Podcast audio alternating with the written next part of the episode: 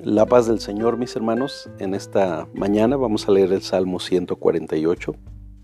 Vamos a la escritura. Salmo 148. Aleluya. Alabad a Jehová desde los cielos. Alabadle en las alturas. Alabadle vosotros todos sus ángeles. Alabadle vosotros sus ejércitos. Alabadle sol y luna Alabadle vosotras todas lucientes estrellas. Alabadle, cielos de los cielos, y las aguas que están sobre los cielos. Alaben el nombre de Jehová, porque Él mandó y fueron creados. Los hizo ser eternamente y para siempre. Les puso ley que no será quebrantada.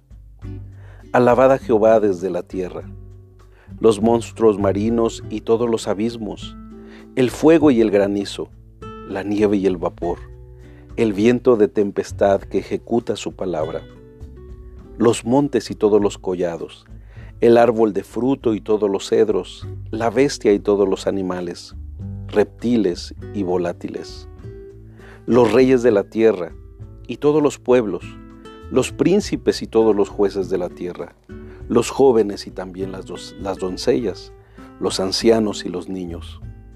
Alaben el nombre de Jehová porque solo su nombre es enaltecido. Su gloria es sobre tierra y cielos. Él ha exaltado el poderío de su pueblo.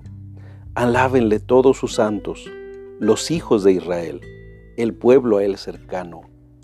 Aleluya. Se desconoce el autor y la ocasión de este salmo, que invita a toda la creación a Dios, la creación de Dios a alabarlo nos deja ver una relación entre la creación que rinde alabanzas a Dios y la relación de Dios con Israel. La división que haremos serán solo dos puntos, pero cada punto se dividirá en dos preguntas. El primer punto de los versículos 1 al 6 muestra la alabanza del cielo. Pero si preguntamos, ¿quién alaba? Los versículos 1 al 4 nos dan la respuesta. Una muestra representativa de la creación de Dios en el firmamento y en los cielos, incluyendo a los ejércitos celestiales. La otra pregunta que podemos plantear es ¿y por qué, y por qué lo alaban? Y los versículos 5 al 6 darán la respuesta. Porque Él mandó y fue la creación. La hizo eternamente y, le puso, y la puso en orden y dio regulaciones para su creación. El segundo punto de los versículos 7 al 14 nos muestran la alabanza ahora en la tierra. Y también vamos a plantear dos preguntas. La primera es, ¿quién alaba a Dios en la tierra? Los versículos 7 al 12 responden esta pregunta y muestran cómo desde los monstruos marinos, los montes, los árboles, los collados, los reyes, príncipes, jóvenes, doncellas, niños y cada ser humano son quienes debemos alabar a Dios. La segunda pregunta sería, ¿por qué alabamos a Dios o por qué alaban a Dios?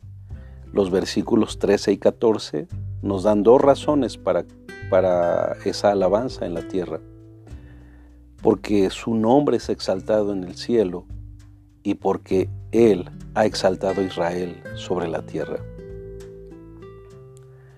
Si desde los cielos hasta toda la creación alaban a Dios, ¿por qué nosotros muchas veces dejamos de alabarle? ¿Te parecen suficientes las razones que da este salmo para alabar a Dios? Que hoy puedas meditar en cómo toda la creación le rinde alabanzas a Dios y muchas veces nosotros somos fríos e indiferentes. Debemos agradecerle a Dios con todo nuestro ser y alabarlo. Oremos.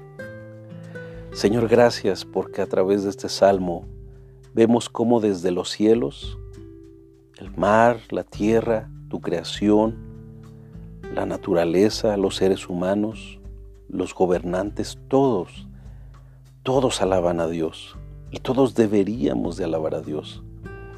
Ayúdanos a poder adorarte y alabarte y enseñar así a nuestras generaciones a darte adoración. Amén. Que tengan un excelente día, mis hermanos, hombres de integridad. Bendiciones.